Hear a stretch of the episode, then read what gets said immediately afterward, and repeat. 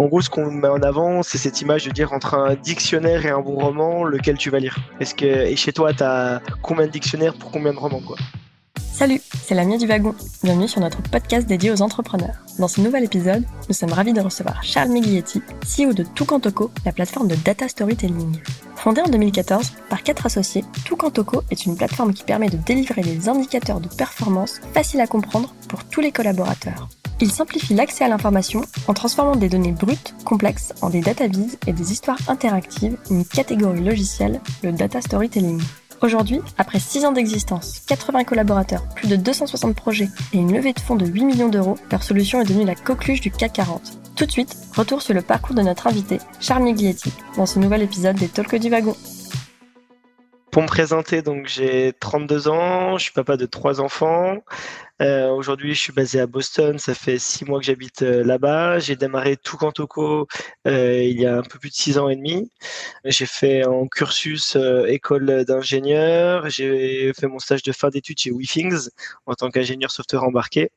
J'ai créé une première startup en sortie d'école. À l'époque, on était quelques-uns déjà à avoir l'envie le, l'envie entrepreneuriale. Après cette première entre, entreprise de startup de d'un an et demi, deux ans, la meilleure décision que j'ai prise, c'était de, l'arrêter parce qu'il n'y avait pas pas d'opportunité vraiment business et pas de de de, vraie euh, de, vraie monétisation pour ensuite décider de de démarrer euh, de démarrer tout camp quoi. D'accord. Et euh, du coup, est-ce que tu peux présenter tout camp tout pour pour ceux qui connaissent qui connaissent pas l'entreprise et ou votre produit? Donc, euh, Toucantoco, c'est une solution logicielle SaaS B2B pour les grands comptes. Donc ça, ça donne un peu déjà le, euh, le space.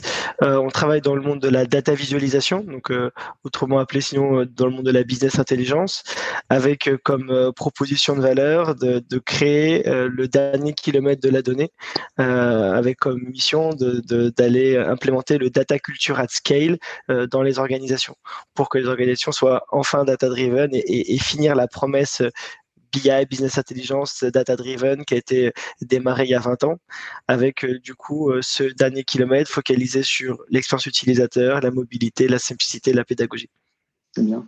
Et comment c'est venu l'idée de, de créer tout compte tout On avait marre des, Excel, des fichiers Excel alors même pas parce que même si j'étais toujours été très analytique, très euh, je dirais data, euh, j'ai fait notamment le, ce qui s'appelle l'époque le, parcours MVA, le NES Cachant, qui maintenant a été reprendré Data Science, qui est un des parcours, euh, je dirais, sur les masters parisiens les plus les plus courus. À l'époque, on devait être même pas une vingtaine. Euh, maintenant, c'est plutôt des promos de 150 à 200 personnes. Euh, ce qui m'a donné l'envie, c'est en fait, je pense qu'il y a trois choses qui, qui font qu'on a démarré tout camp avec mon associé Kylian. C'est une partage de trois passions, donc la data, bien évidemment, euh, le design, euh, les choses propres bien designé et la pédagogie. En fait, le, pilier fondamental de tout camp, c'est la pédagogie pour euh, transmettre, faciliter le partage de l'information. Euh, et donc, euh, l'envie de créer tout camp, l'idée de créer tout camp, c'est de se dire, ok, on a justement, on a Excel, on a des solutions comme Tableau à l'époque qui arrivait en France, très très très analytique, euh, très très Excel sur stéroïdes euh, euh, et très dans plus il y a de boutons mieux c'est.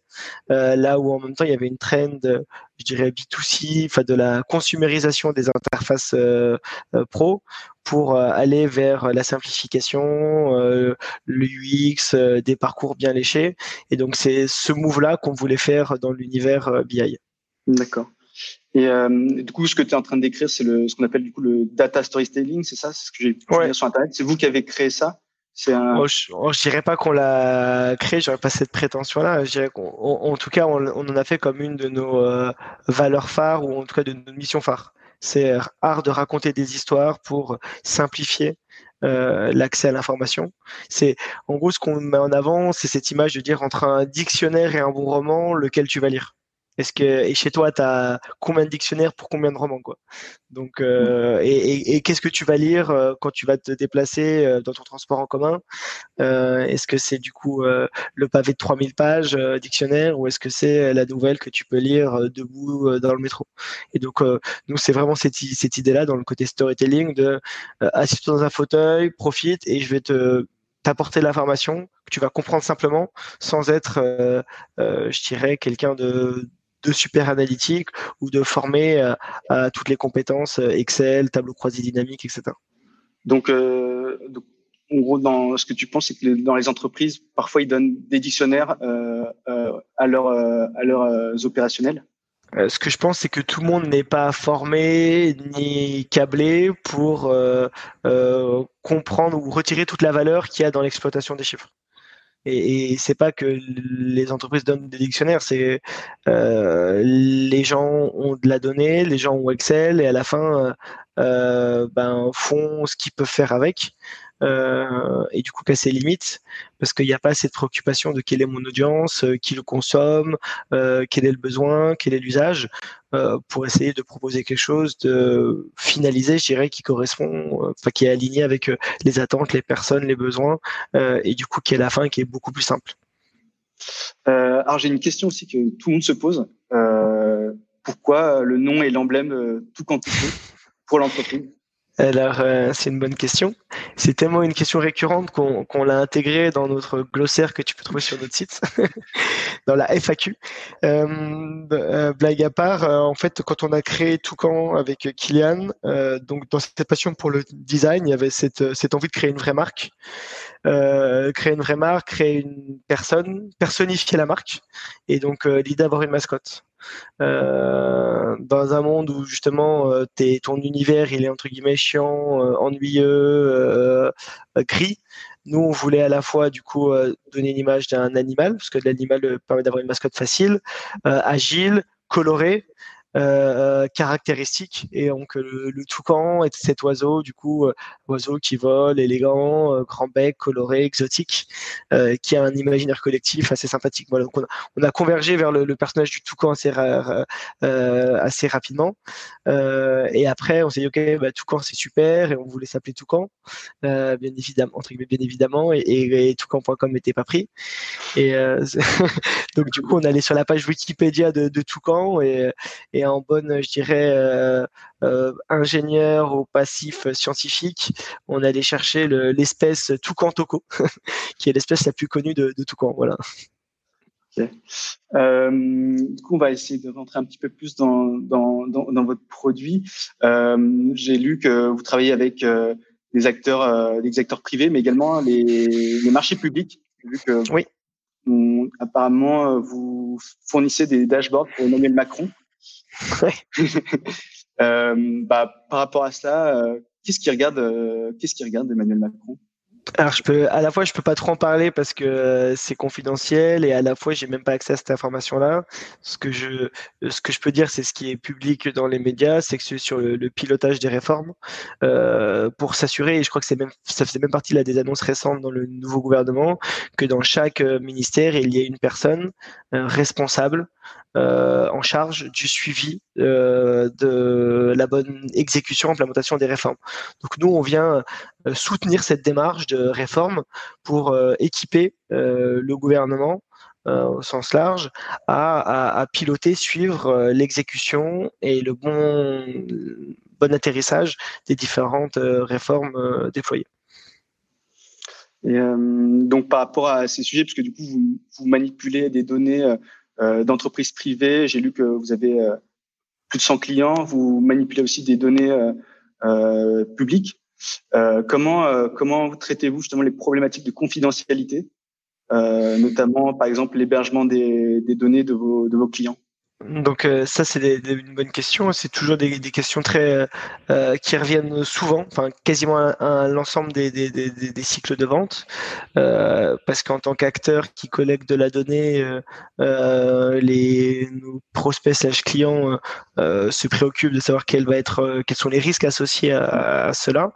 Et donc nous notre rôle en tant qu'éditeur, c'est de montrer à la fois les bons process, leur bonne implémentation et de rassurer sur une bonne étanchéité, étanchéité, sécurité des données. Et on a différents niveaux de, de réponse. Sur en gros, le la panel de réponse il est très large. À la fois de dire bah on a un protocole quand quand les gens partent. À la fois on a une gestion, un gestionnaire centralisé des mots de passe, c'est-à-dire qu'il n'y a pas des mots de passe écrits sur un post-it sur le bureau des gens. À la fois il y a un contrôle d'accès dans le bureau. À la fois on est hébergé sur un cloud français, pas soumis à certaines lois. Euh, à la fois, on peut dire, mais tu sais quoi, en fait, on peut aussi être déployé chez toi, ce qui fait que tout Contoko ne verra jamais rien, il ne stockera jamais, enfin, n'aura aucune prise sur tes données. Donc, je dirais, la, la, gamme de réponses, elle est assez large. Euh, ce qui est en tout cas important de comprendre, c'est les besoins, les besoins des clients, et pour apporter après un niveau de réponse adéquat. Euh, quand on regarde vos concurrents, on tombe sur euh, voilà des, tableaux, des lookers, donc des, des mastodontes qui ont récemment été achetés par des, des mastodontes encore plus grands, donc euh, oui. Salesforce et, et, Google. Euh, T'as pas l'impression de, de, représenter David contre Goliath dans ce dans ce marché? Non, au contraire, je pense être le prochain prochain Goliath. Et ce, qui ce que ça montre, c'est que ça, c'est un univers qui est ultra actif, ultra stratégique pour toutes ces grosses boîtes, euh, je dirais du cloud ou en tout cas multisectorielles, euh, que cette couche euh, analytique, euh, data est ce qui drive les besoins, notamment données en dessous et cloud. Euh, donc je pense que le, y a, y a, comme dans toutes les industries, il y a différentes vagues. Là, euh, Tableau, une solution de 2005, c'est la fin d'un cycle. Looker euh, créé pareil un, un, peu plus tard, mais c'est la fin d'un autre cycle. Euh, donc nous, on arrive dans, dans, dans ce renouveau-là. Euh, donc à nouveau un cycle qui, qui se passe. Donc oui, on est tout petit, oui, on est naissant. on n'est pas du tout encore au niveau de ces gens-là, mais on est sur la bonne trajectoire pour suivre, pour suivre ces, ces trajectoires-là justement. Ok. Euh, alors, alors euh, aujourd'hui, comme tu le dis, euh, nous sommes de plus en plus euh, friands en fait, de, de, de, rapports de performance, de dashboard. Euh, selon toi, c'est quoi un bon dashboard? Ah bah c'est je dirais ça dépend en fait à qui tu parles et ce que tu veux en faire. Donc il n'y a, pas il a pas de réponse euh, il n'y a pas de réponse unique à cela euh, je dirais un bon dashboard pour qui, pourquoi, pour quel besoin, dans quel cadre. Euh, en tout cas, les, principes euh, nous qu'on va édicter autour du du storytelling, c'est la simplicité, la hiérarchie d'information, le parcours. Enfin, c'est le c'est tout ce qui est autour du principe de pédagogie quoi. C'est euh, je te dis pas euh, tiens euh, voici voici un livre lis-le boum et puis sans table des matières, sans notes, sans résumé c'est à l'opposé de ça, c'est au contraire OK comment je peux te donner envie en, en, 30 secondes ou si tu veux creuser en 3 minutes, aller plus loin et si tu veux y passer 3 heures, te permettre d'aller encore plus loin. tout en permettant toi qui a tel besoin d'avoir euh, ta vue personnalisée versus quelqu'un qui a un autre besoin ou un autre niveau managérial, un autre périmètre, quelque chose qui lui est propre. Donc, je dirais, il y a des paradigmes comme euh, convention over, configuration, c'est proposer euh, par défaut les bons choix aux utilisateurs finaux. Ça, c'est, des codes de l'UX ou de la pédagogie qu'on essaye d'adapter dans le monde du dashboard, mais il n'y a rien de, de purement spécifique euh, dashboard. Je dirais, euh, euh c'est des euh, principes simples et de bon sens de bah, densité d'information. Faut pas en mettre trop, faut pas en mettre trop peu. Faut des choses lisibles, claires, voilà. Ce que ce qu'on appelle les little big details. D'accord. Et vous accompagnez du coup tous vos clients sur sur la partie design, conception des, des dashboards en amont? Ça prend combien de temps généralement alors c'est pas euh, systématique, mais ça fait partie de la proposition de valeur qu'on peut mettre à disposition. On a une, des experts euh, qui sont en capacité d'aller euh, former euh, nos clients euh, à, à, cette euh, compétence de data storytelling. Combien de temps ça prend Ça dépend du travail qu'il y a à faire. Euh, ça peut prendre la forme de workshop d'une heure à d'une heure à deux heures, comme ça peut prendre la, forme d'accompagnement au long, cours de deux jours par mois. Euh, euh, c'est pas juste conseil DataVis, mais c'est sur accompagnement, mise en place, à la fois la définition des besoins, implémentation, suivi, déploiement, usage, retour, etc. Et euh, j'ai vu que chaque année, vous dressez un peu les tendances de la data vise euh, dans, enfin dans le monde, en tout cas votre vision. Quelle est la vision euh, Quelles sont les tendances vise en 2021 selon toi? Bonne bonne question. Euh, je dirais selon nous, selon Gartner, euh, euh, donc la question c'est qu'on dans quelle mesure on, cherche à suivre une voie très très forte ou à, se démarquer. je dirais nous ce qu'on va chercher à toujours à pousser parce que c'est notre notre conviction. C'est toujours cette tendance du dernier kilomètre euh, très simple, très qui demande zéro effort et qui pourtant euh, à la fin apporte euh, fort impact et, et satisfaction. Donc euh, euh, les tendances pour moi, euh, elles vont être autour toujours de la simplicité, la lisibilité, des choses très interactives, avec si possible des commentaires qui peuvent être être apportés de manière plus ou moins automatique. Ou ça va être une côté sinon sociabilisation qui va me permettre à moi en tant qu'employé suivre la vision de François manager, la lecture commentée de François sur les chiffres. Et euh, est-ce que tu pourrais nous dévoiler justement concrètement par rapport à ça, quel est le prochain produit ou la prochaine feature de, de, de Tukantoko alors il y en a plein, euh, mais je peux dévoiler ce qui est un de nos axes stratégiques qui va dans ce sens de la consumérisation de Toucan euh, pour l'accessibilité de, de, la, de l'usage de Toucan. C'est ce qu'on appelle les business in the box.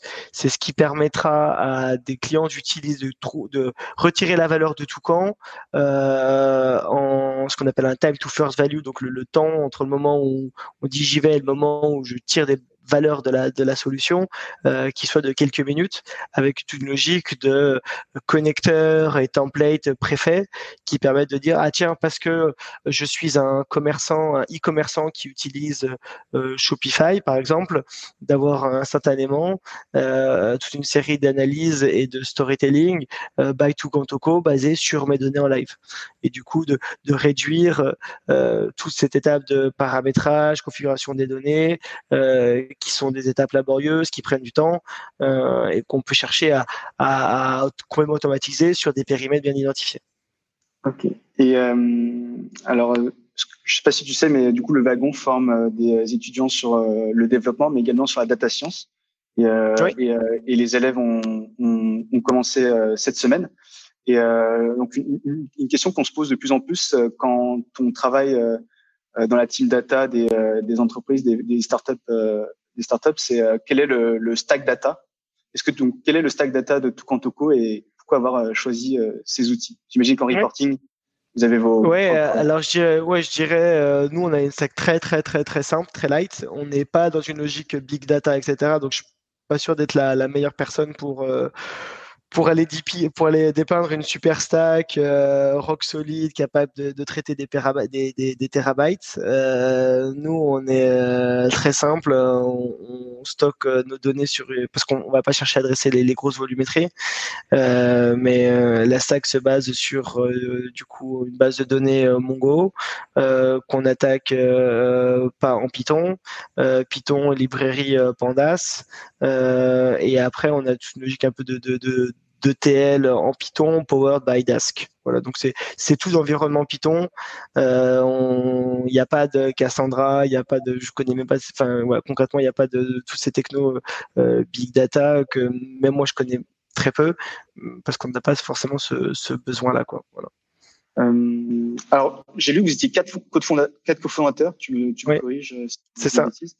Euh, comment vous êtes rencontrés euh, il y a, en 2014, c'est ça, à la création de la boîte alors euh, oui et non. Euh, Kylian, mon associé, qu'on a créé la boîte en 2014, on se connaît depuis 2001. 2001 donc euh, Ah Donc ça fait ça fait un moment que je le connais. Euh, on a fait euh, lycée, euh, prépa, école et voilà et soirée ensemble quoi. et après Baptiste et David, pour le coup, on les a rencontrés 2014 et début 2015, donc au début de l'aventure, par opportunisme, réseau d'amis qui nous ont introduits et sur lesquels ça ça a matché directement. Et quels étaient vos rôles respectivement au début de au début de l'aventure? Moi, j'étais premier codeur, euh, Kylian euh, product euh, et designer, euh, tous les deux commerciaux. Euh, après, ben, David après le, le, rôle de, first coder et Baptiste premier premier commercial et du coup aujourd'hui CRO donc directeur de toutes les, les opérations et des, des clients. D'accord. Donc vous êtes tous restés chez Toucantoco? Oui. Ouais, donc par rapport à ça, comment est structuré ensuite Donc toi, tu es, CEO, il y a Kylian qui est passé, qui est pardon, ce qui est CTO. Non, Kylian, du coup, a le périmètre marketing aujourd'hui, donc l'équivalent d'un CMO, Baptiste CRO et, et, David les équipes techniques. Et, à côté, on a aussi une structure finance. Euh, et après, voilà, les, Baptiste a les, sales et les opérations. Donc c'est assez, assez simple, assez, assez standard en termes d'organisation euh, SaaS B2B. Euh, on va, s'intéresser justement à, votre actualité. En, fin, de, fin 2019, vous, aviez, vous avez levé des fonds auprès de, ouais, auprès de Balderton Capital. Euh, j'ai cru, j'ai lu aussi que vous étiez très fier pendant toutes ces années euh, euh, d'avoir cette croissance organique, d'être autofinancé. Pourquoi avoir euh, attendu du coup aussi longtemps euh, pour accéder au, financement privé? Alors, je dirais pas aussi longtemps, je dirais le, bon moment. et, euh, euh, surtout, je dirais la crise de Covid nous a montré qu'on a eu qu'on a eu de la chance et raison de le faire à ce moment-là. Euh, non, pour nous, c'était une sorte de momentum et de vraiment de meilleurs moments pour aller chercher un partenaire qui nous aide à aller l'étape d'après. Donc, on a cette culture du bootstrap de apprendre à faire, apprendre à savoir faire avant et, et d'être, je dirais, précis dans la dépense, précis dans les investissements pour on avait cette capacité euh, parce qu'on arrivait à, financer la boîte par les par nos clients et par euh, de, euh, de l'aide de la BPI et des banques de de faire ces, ces, premiers pas qui nous ont amené à quasiment 60 70 personnes tout seul et à un moment on a compris et vu le chemin qui restait à parcourir pour arriver sur la trajectoire des lookers. Et là on, on, on a vu que la, la, le financement et l'accompagnement euh, d'acteurs euh, qui ont déjà vu le film, qui connaissent comment ça doit se passer, euh, serait indispensable pour ne pas ne pas se tromper, quoi, ne pas se planter. Et pourquoi avoir choisi un investisseur unique? C'est plutôt rare, non? Généralement, on, je dirais, ça, ça, c'est des stratégies différentes. C'est des stratégies différentes. Donc là, nous, on préfère avoir une personne qui est très qualifiée et qui mm, coche, je dirais, toutes les cases, plutôt que d'avoir euh, d'autres personnes alignées. Quoi. C'est une sorte de, de gouvernance, euh, il y a des avantages, des risques. Euh, en tout cas, nous, c'est assez plus simple et plus cohérent d'avoir une personne, surtout dans une première levée de fonds. Quoi. Donc, et du coup, toi, tu es parti aux États-Unis, donc là, tu es à Boston. Et euh, tu es parti aux États-Unis suite à cette levée de fonds, donc j'imagine. Oui, c'est ça. Euh, c'est ça. C'était c'était le dans dans le plan de la levée, c'était d'aller euh, démarrer une activité aux États-Unis et avec le recrutement d'un d'un d'un pote commercial complet. voilà, qui, qui, avait démarré avant avant que j'arrive. je dirais un, un peu l'été l'été l'été dernier. Et sur lequel euh, voilà moi le temps de finaliser la levée et de préparer mon départ euh, je suis arrivé euh, début janvier.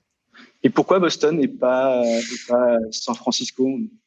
Euh, bah, il y a plusieurs raisons là-dessus. Euh, à la fois pour bosser avec les équipes de France, ça me paraissait il, est, on, une démarche où on allait euh, discuter avec pas mal d'entrepreneurs, pas mal de boîtes françaises qui ont fait ce, ce move-là, qui nous ont bien aidés euh, dans leur retour. Donc à la fois pour bosser avec les équipes françaises, quand, vous, quand à 9 heures de décalage, c'est vraiment vraiment compliqué. Euh, donc euh, on a tout de suite mis un, axe co-test. Euh, après c'est aussi en fonction des clients, les clients qu'on adresse, en tout cas qu'on adressait en France, grand compte, corporate, finance, retail, était plutôt co-test, même si en fait c'est pas notre go-to-market ici. Euh, a posteriori. Mais euh, voilà, ça me paraissait euh, cohérent. et après, côté est, une fois qu'on a dit qu'on va être côté est au monde startup, vous avez le choix entre enfin les, les, belles villes, Atlanta, New York en priorité. J'avais priorité c'est New York. Enfin les gens disent tout de suite New York et nous au début on avait dit New York. Et après quand on commence à discuter sur les coûts, comment ça coûte de recruter, la, la volatilité des, des, des, talents, donc du coup la rétention, le coût que ça, un, ça induit, le coût des loyers, la qualité de vie. Euh. Euh, et comme en fait après on a choisi un, go-to-market avec euh, des équipes de vente plutôt inside sales que terrain.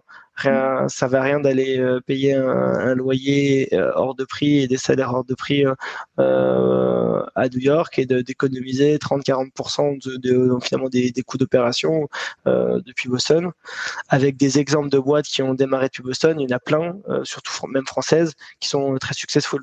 Que ce soit Talent qui était en IPO ou plus récemment des boîtes comme Miracle, Akeneo, Advice, Doolittle qui sont ici, euh, avec un, du coup un bon, bon terrain entrepreneurial. Super intéressant. Donc, tu, tu m'as dit tout à l'heure que ça fait six mois que tu étais euh, aux, États-Unis, que tu opérais depuis, euh, depuis, l'autre côté outre-Atlantique. Et est-ce que tu as pu. comment se comporte le marché américain par rapport au marché français? Alors, c'est difficile à répondre dans cette question de manière euh, globale euh, j'ai pas la prétention de pouvoir y répondre. Euh, ce que je peux te dire, c'est que le go-to-market qu'on a choisi ici est focalisé sur une offre qui est différente de celle en, France, qui est peut-être une question d'Eliott là dans, dans, dans, le chat. Donc c'est qu'en France, on a ciblé entreprise grand compte euh, parce que c'est là voyait le plus, je dirais, de valeur à les créer quand on l'a créé et surtout c'est là où on avait naturellement certains certains réseaux qui nous ont permis de, de signer les premiers contrat. Entre-temps, on a développé une offre qu'on appelle Embedded Analytics qui permet d'équiper des éditeurs de logiciels ou des boîtes produits, des startups pour euh, qu'elles puissent euh, s'équiper d'une brique reporting dashboard de manière euh, hyper simple et à moindre coût. Et c'est ce go-to-market-là qu'on a choisi aux US parce que c'est le pays du logiciel, la culture du, remote et de la distance, et donc mener des cycles de vente sur des petites structures avec des, des, des tailles de contrats qui sont pas forcément plus petites, mais voire même plus grosses. Voilà, c'est ce qu'on a c'est ce qu'on a priorisé. Et ce qu'on observe ici en termes de, en tout cas de marché, c'est euh, bien meilleure maturité sur les sujets data, bien bien bien meilleur, euh, des, environnements, des écosystèmes data beaucoup plus mûrs, euh, des systèmes, enfin des, ouais, des, architectures qui marchent vraiment bien, qui ont vraiment de l'avance par rapport à ce qu'on peut voir ici en France et du coup un niveau d'exigence sur sur cette partie data qui est beaucoup plus forte. Euh, on observe aussi euh, euh, la même appétence qu'on a pu observer en France, en Europe, sur le côté bah, simplification, pédagogie, UX, storytelling. Donc ça, c'est pas c'est pas différent. et du coup, on a envie d'aller vers la simplicité. Et du coup, malheureusement, tu as dû vivre aux États-Unis. Enfin, tu as vécu cette cette crise sanitaire aux États-Unis. Est-ce que tu peux me raconter en tant que en tant que CEO et ensuite peut-être plus personnellement Ouais, euh, j'ai bon, donc CEO, bah, clairement euh, le pipe euh, s'est fait dégommer. Euh, beaucoup, beaucoup, beaucoup d'opportunités gelées, congelées, mortes. Euh, certaines qui ont réussi à mettre au bout, mais péniblement. Euh, donc voilà. Après, c'est une crise où en fait il y a quand même beaucoup de choses qui continuent de marcher et de rebondir. Donc on a réussi par exemple à, reconstruire un, pipe, mais voilà, ça, ça, ça a mis un, ça met un, un, un trou d'un quarter euh, dans le dans les dans les résultats et même un peu plus si on compte la dynamique. Euh, et après personnellement, ici, vous pouvez suivre à distance, mais euh, le choix du confinement n'a pas été fait. Donc, euh, c'est des recommandations fortes euh, qui ont fait que personnellement avec la famille on pouvait sortir, sortir les week-ends, aller se promener. les commerces étaient fermés bien évidemment, mais on n'a pas vécu un isolement ou une, une, parfois une séquestration comme ont pu le vivre certaines personnes en France, chez nous. Euh, après, la gestion entre les différents États et, enfin, c'est chaque État était un pays avec un gouverneur qui a euh, toute autorité. Euh, donc il y a des États comme le Massachusetts avec des, des guidelines, enfin des consignes beaucoup plus restrictives, beaucoup plus fortes que ce qu'on peut observer dans d'autres États comme la Floride ou la Géorgie. Ce qui fait qu'ici c'est géré de manière, euh, je trouve, très bien, très discipliné. Euh, sortez dans la rue, tout le monde a un masque. Euh, moi, quand j'entends là qu'on commence, que c'était euh, annoncé euh, à partir efficace, enfin opérationnel depuis hier ou lundi, masque dans surface fermée. Ici, ça fait déjà deux mois que dans tous les cas, dès que vous voulez aller dans un endroit qui est clos ou un, ou, un, magasin, c'est avec masque. Quoi. Donc, je dirais, donc à la fois il y a des États qui sont en avance et à la fois d'autres États comme le Texas ou la, ou la, la Floride qui, qui n'ont pas fait ce, pas-là. Euh, et malgré, euh, malgré finalement euh, ces, ces, turbulences économiques et au niveau business, j'ai vu que sur Welcome to the Jungle, vous avez quand même posté des, des offres de recrutement. C'est toujours, toujours d'actualité chez, chez Tukantoko. Ouais, bah en fait, euh, ce qu'on a pu, euh, enfin, ce qu'on observe, hein, c'est que la crise est une crise, euh, euh, je dirais, j'espère en tout cas passagère et qui remet pas en cause un certain nombre de, de, de besoins et de perspectives de croissance. et donc voilà, ça justifie pas d'arrêter le recrutement du jour au lendemain. Et à propos de recrutement, quelles sont les, les, les, questions que tu aimes poser aux candidats? Ça dépend euh, pour quel poste. Après, il y a des questions euh, génériques euh, que je pose à tout le monde sur pourquoi il veut rejoindre la boîte, qu'est-ce qu'il, comment, qu'est-ce qu'il a compris du produit, de la mission, qu'est-ce qui, comment il pense qu'il a en, adéquation avec les valeurs de la boîte et qu'est-ce qu'il recherche, qu'est-ce qu'il veut faire, c'est quoi sa trajectoire, qu'il espère.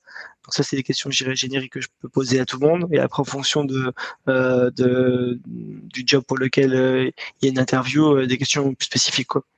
D'accord. Et, et par exemple, bah, est-ce que tu peux nous, nous, nous, mentionner un peu les valeurs de la boîte pour, ouais. pour donc euh, il y en a, il y en a plusieurs. Euh, je peux, euh, je sais pas si je ferai le tour sur, sur toutes, euh, mais euh, une des premières, c'est write, write the fucking manual. en gros, donc ici il y a une population dev, donc je pense que vous connaissez l'acronyme RTFM qui est read the fucking manual, qui veut dire euh, bah, va lire la doc. Donc là, on, l'a un peu twisté pour dire write, euh, pour dire euh, la capitalisation de la connaissance est importante. Euh, il faut être en capacité de documenter ce qu'on fait sur les process et les notes pour s'assurer une bonne alignement de la, et un bon partage de l'information à l'interne. il y a une autre valeur, each one, teach one, qui, qui est là pour dire tout le monde peut être à, son tour à la fois apprenant ou, ou enseignant, et c'est bien d'avoir ce, ce, partage d'informations. Euh, il y a une autre valeur, euh, let's sharpen your, our axe, qui est là pour dire euh, théorie de l'itération continue, et dire euh, il faut en permanence chercher à aiguiser sa hache, pour euh, entre guillemets mieux abattre les arbres. Et parfois, il faut mieux passer un peu de temps à aiguiser sa hache plutôt que de bourriner euh, sur avec un, un, outil qui est pas qui est pas bien bien affûté. une valeur qui est aussi centrale et que qui résonne beaucoup, c'est be well and take care, de faire ce qu'on fait dans une dans une ambiance bienveillante et attentionnée. Et euh, voilà, une autre une autre valeur qu'on qu a pu écrire, c'est euh, Let's fix the broken window, qui vient de la théorie des fenêtres brisées, qui dit que dans les banlieues, euh, quand vous laissez, ou enfin dans, les, dans, un quartier, quand vous laissez un, euh, une fenêtre ou un tag euh, brisé, ça se répand, euh, ça devient la norme. Et donc de chercher au plus tôt quand vous voyez quelque chose qui n'est pas normal, de le réparer plutôt que de le laisser, dirais, en plan, qui fera que ça deviendra la norme. Voilà. Donc très product, product uh, problem solving, très knowledge management, knowledge ouais, sharing. Exactement. Euh, comment tu organises tes journées, toi tant que il, y a, il, y a une, il, y a une, question d'Edouard.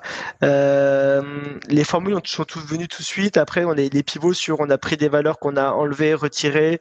Euh, typiquement, au début, euh, euh, il y avait dans Break the First Window, qu'on a retiré un an après, mais qu'on a remis deux ans après sous la forme euh, Let's Fix the Broken Window. Euh, Let's Sharpen Our Axe est sorti il y a un an, qui était, elle n'était pas là au tout début. Euh, et il y a cinq, il y a trois ans, quatre ans, il y avait Getting Better Together qu'on a retiré au bout d'un an parce que les gens n'arrivaient pas à comprendre ce que ça voulait dire. Voilà. Donc il y a eu des itérations sur de le set, qu'est-ce qu'on a, qu'est-ce qu'on retire, qu'est-ce qu'on garde, mais pas tant sur la formulation. Donc, euh, euh Why the fucking manual est là depuis 4 ans et demi, 5 ans maintenant, quoi. Euh, alors, je voulais te demander justement comment tu organisais tes journées. J'imagine qu'elles sont très chargées. Donc, voilà, il y a une partie recrutement. Quels sont tes rôles au sein de, alors, je dirais ça dépend, ça dépend de jour en jour ou de semaine en semaine. Euh, les jours et les semaines se ressemblent pas. Euh, J'organise euh, mon, mon, travail, euh, bah, je dirais de manière organisée. C'est ça le plus, plus important. Euh, donc, bien sûr, ça, le, le, recrutement prend une bonne bonne partie du temps. Euh, il y a des one-to-one avec les gens que, à qui j'ai en, direct report. j'ai des sujets que moi je porte encore en termes de, production personnelle pour euh, travailler sur des process ou des, structures dans, dans, la boîte. Euh, pas mal de, de sujets autour euh, parfois d'interaction avec des pairs sur des sujets précis. Euh, après, j'essaie de, de, suivre pas mal, notamment c'est pas mal les deals et surtout aux US parce que c'est important que je puisse comprendre les, les retours terrain. Et enfin, dans mes casquettes, j'ai aussi casquette produit, donc je passe pas mal de temps sur les sur les aspects produits, quoi. Et euh, par rapport à dans cette, euh, voilà, tu es, tu es des journalistes super chargés, mais est-ce que tu as des, des tips de productivité à nous partager? Ouais, j'en aurais plein. je suis assez un productiviste euh, dans l'âme et dans la, la culture. Euh, ça peut, y en a plein, mais en tout cas, moi, je sais que sur euh, Gmail, euh, enfin, quand je suis ma, ma, ma, mon, mon, ma boîte mail, c'est Gmail, euh, et donc euh, j'ai le zero inbox policy. donc, en gros, là, dans ma boîte mail, j'ai trois mails, quoi, et c'est ma to-do. Euh, j'ai la même chose sur mes communications par Slack. Euh, maximum d'écrits. Euh, minuter, enfin les, les to-do bien évidemment pour se poser à la journée ou à la semaine des, des objectifs à faire. Euh, et après il y a des petits tips euh, comme utiliser des templates euh, quand vous faites beaucoup de mails, vous pourrez être à, à, taper de cinq fois la, la même chose. moi je sais que voilà. Merci. Et, et concrètement, euh, quelle newsletter euh, tu pourrais, es-tu abonné tu nous recommanderais? Ouais, c'est une bonne question euh, et je suis désolé de dire que je prends plus assez le temps de lire de manière régulière les newsletters auxquels j'étais abonné il y, a, il y, a, quelques années. Mais en tout cas, moi, je sais qu'il y avait une, je passais toujours, mais qui était Founders Weekly que j'aimais vraiment bien. Euh, je suivais beaucoup euh, des blogueurs, euh, je dirais des VC de la côte euh, ouest à un moment, euh, AVC, Bradfeld, Chris Dixon et Mark Suster, both, both Side of the Table. Euh, et j'aime bien aussi Elad Gil à l'époque. Euh, mais c'est des, des blogs euh, auxquels je vais voir quand j'ai un sujet, mais que je lis plus de manière, je dirais, proactive. Eh bien, je suis de retour et, et je vais prendre du coup les questions du public. Merci, Merci François pour toutes tes questions. Merci François. Euh, première question de Mathilda. Euh, quels sont les principaux, euh, quels sont tes principaux concurrents et comment tu te différencies de tes concurrents? Ouais, c'est une bonne question. Donc, l'environnement concurrentiel est complexe et et, et, et, large. Euh, donc c'est l'univers de la business intelligence. Principaux concurrents, c'est ceux qu'a cité euh, François. Euh, Tableau Software, Power BI chez Microsoft, Looker chez Google maintenant. Euh, des acteurs après euh, plus indépendants comme SciSense, MicroStrategy euh, ou Fotspot. Comment on se différencie? C'est vraiment par le, le parti pris du storytelling, de la simplicité de l'UX et de parler au, au ce qu'on appelle le non-technical user, donc les, les utilisateurs néophytes. Ok, super. Euh, deuxième question de Elliot. Donc, euh, plusieurs questions d'ailleurs dans, dans, dans mon poste, euh, sur le ouais. go-to-market. Pourquoi avoir choisi de cibler des clients entreprises grands comptes en priorité? Donc ça, c'est ce que j'ai répondu tout à l'heure. Euh, donc, euh, je pense que c'est bon. Quelle soit la différence en termes de besoins par rapport à des SMB scale bah, les, c'est pas du tout les mêmes besoins et pas du tout les mêmes environnements. Euh, une SMB scale-up va vouloir quelque chose qui marche rapidement, qui soit simple, qui n'ait pas forcément beaucoup de, de maintenance ou de, de besoin d'intégration. Là où le grand compte aura plus de budget, plus l'habitude d'avoir des prestataires qui vont l'accompagner pour brancher et manipuler. le voilà le, le, SMB ou la scale-up va être plus sensible à des petites features qui vont faire la différence pour eux. Là où le grand compte va être beaucoup plus dans l'évaluation exhaustive de ah mais est-ce que tu peux faire tout le catalogue de, de ce que je veux faire? Voilà. Et pour le marché américain, euh, bah, je, ce que j'ai répondu tout à l'heure, c'est que pour dans, dans la, la, voilà, je pense que j'ai répondu aussi. Oui, je pense que tu as répondu tout à l'heure. Euh, autre question du coup de Franck, tu vois grandir comment sur le long terme? Ben, la trajectoire qu'on va qu'on qu cherche à suivre, c'est une trajectoire, je dirais, à la Looker, avec une belle ambition euh, pour aller grandir à, à l'international, mais grandir de manière à la fois durable et, et en gardant, je dirais, nos, notre attachement à ce qui fait la boîte aujourd'hui en termes de valeurs et de culture. Euh, donc euh, grandir bien et grandir ouais et pas faire une, une crise de, de croissance, parce qu'on okay. ce qu'on cherche à faire. Selon vos valeurs, du coup. Euh, question de Xavier. Euh, Avez-vous statué sur le développement de l'interrogation des données en langage naturel? Ouais, c'est une bonne question. C'est pour ça je pensais, euh, je répondais sur est-ce qu'on suit Gartner ou pas. en tout cas, moi personnellement, c'est quelque chose où je comprends l'attrait waouh, mais auquel je crois très peu. alors c'est très personnel, hein, mais le par exemple, Siri, je ne sais pas qui, selon vous, s'en est déjà servi autre chose que pour euh, lui faire dire euh, des choses marrantes euh, ou pour des banalités comme la météo, comme il a vu dans la, dans la pub, quoi, ou pour, ou pour faire, faire rire les gens. je pense qu'en fait, le principal problème, c'est que les gens ne savent pas ce qu'ils doivent chercher. typiquement, même si je vous donne à disposition Google, qui est le meilleur, meilleur outil de recherche, il y a encore beaucoup, beaucoup de gens qui ne savent pas faire la bonne recherche et, et bah, il y a très euh, précis. Je pense que typiquement une, entre deux, deux personnes, il y, a un gap de productivité ou de d'impact énorme entre la personne qui saura faire la bonne recherche et sera bien filtrée, bien exprimée, euh, et l'autre personne qui saura pas quoi. Donc, euh, je pense que l'interaction au langage naturel, n'est qu'une déportation du problème et n'est pas une solution en fait. Donc euh, voilà, au-delà de, de et, et, au-delà des exemples genre ah comment vont mes ventes, euh, ah euh, comment vont machin, bah en fait même pas si c'est si c'est ça que je veux poser, je veux même pas forcément avoir le, le dire en langage naturel, je veux que tu me le présentes un résultat tout de suite quoi. Donc euh, voilà. Donc euh, voilà mon, mon opinion là-dessus. C'est assez, tranché. Je suis désolé, mais en tout cas c'est mon opinion. C'est ton opinion. ok. Corentin, du coup, te pose une question d'un point de vue technique. La solution de Toucan se plug directement sur le SI du client de manière clé en main Ouais, alors euh, il y, a, y a jamais, enfin il y a jamais. clairement, ça dépend des environnements d'architecture. En tout cas, la, volonté, c'est ça dans un maximum de cas. Et souvent, parfois, euh, ça dépend des contextes, ça demande des efforts d'intégration, quoi. Et donc le, clé en main, c'est ce que je décrivais dans ce qu'on appelle le business in a box, qui permet d'avoir un time to first value qui est euh, instantané. Parce que pour le coup, là, parce que tu arrives sur une solution avec un, un, un data provider et un data model stable, euh, qu'on connaît et sur lequel on a déjà le connecteur et les templates, bah, tu as, zéro effort, c'est clairement. Voilà. Comment adapter sa solution database à des typologies très hétérogènes? Et eh bah, c'est du coup, faut travailler la, à la fois l'abstraction des besoins, euh, qui est importante, en comprenant quoi en fait le besoin du client A et le client B, même si B, même s'ils sont formulés complètement différents, c'est la même chose. Et donc du coup d'avoir une réponse produit euh, qui satisfasse les deux. Mhm. Donc pour moi c'est là toute l'intelligence produit, elle est là, c'est dans le faire, euh, faire, designer une solution à la fois flexible, euh, mais sans en faire une usine à gaz. Justement c'est ça le, le, le c'est ça la, la, la, pente compris euh, quand je disais les autres, de, quand je rajoute, je rajoute des boutons, plus il y a de boutons mieux c'est. C'est le cockpit d'avion quoi, parce qu'en fait on empile les, les ah, il me faut aussi pour faire ça, il me faut aussi pour faire ça, mais il n'y a pas de, recherche, de simplification, de mise en cohérence. Quoi. Ce qu'on cherche à faire pour le coup. Ok. Je vais revenir sur la question de d'Edouard. Euh, ça a été tout de suite la bonne formule. Vous avez eu des pivots. En fait, est-ce que ça a été la bonne formule pour tout Kantuko dès le départ? Euh, C'était euh, ce que tu voulais faire de tout Kantuko que vous, euh, oui, on a, voulu toujours faire un éditeur de logiciel. Par contre, au début, on n'était pas éditeur de logiciel. Au début, on a démarré sur une promesse euh, consultant, euh, intégrateur, conseil.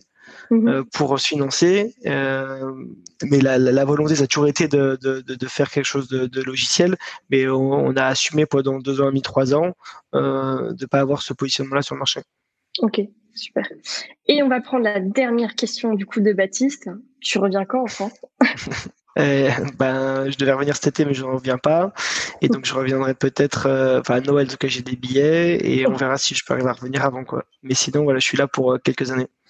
Eh ben, on sera ravis de te voir au wagon. N'hésite pas à passer une petite tête au wagon pour prendre l'apéro. Avec grand plaisir. En tout cas, merci à toutes et à tous d'avoir été présents et nombreux pendant ce talk. Euh, oui, merci. merci. Charles de nous avoir accordé de ton temps. On a été vraiment ravis d'en savoir plus sur toi et d'avoir tes conseils. Je pense que tu entends les étudiants qui t'applaudissent. Qui Non, c'est super. Bah, en tout cas, je suis euh, bravo pour ce que vous faites au wagon. Je pense que c'est euh, un maillon indispensable dans le, je dirais, la, ce qui se passe en France depuis 5, 5, 5 ans sur l'entrepreneuriat, la mise en avant de, du besoin et du potentiel qu'a d'ailleurs le, le, développement.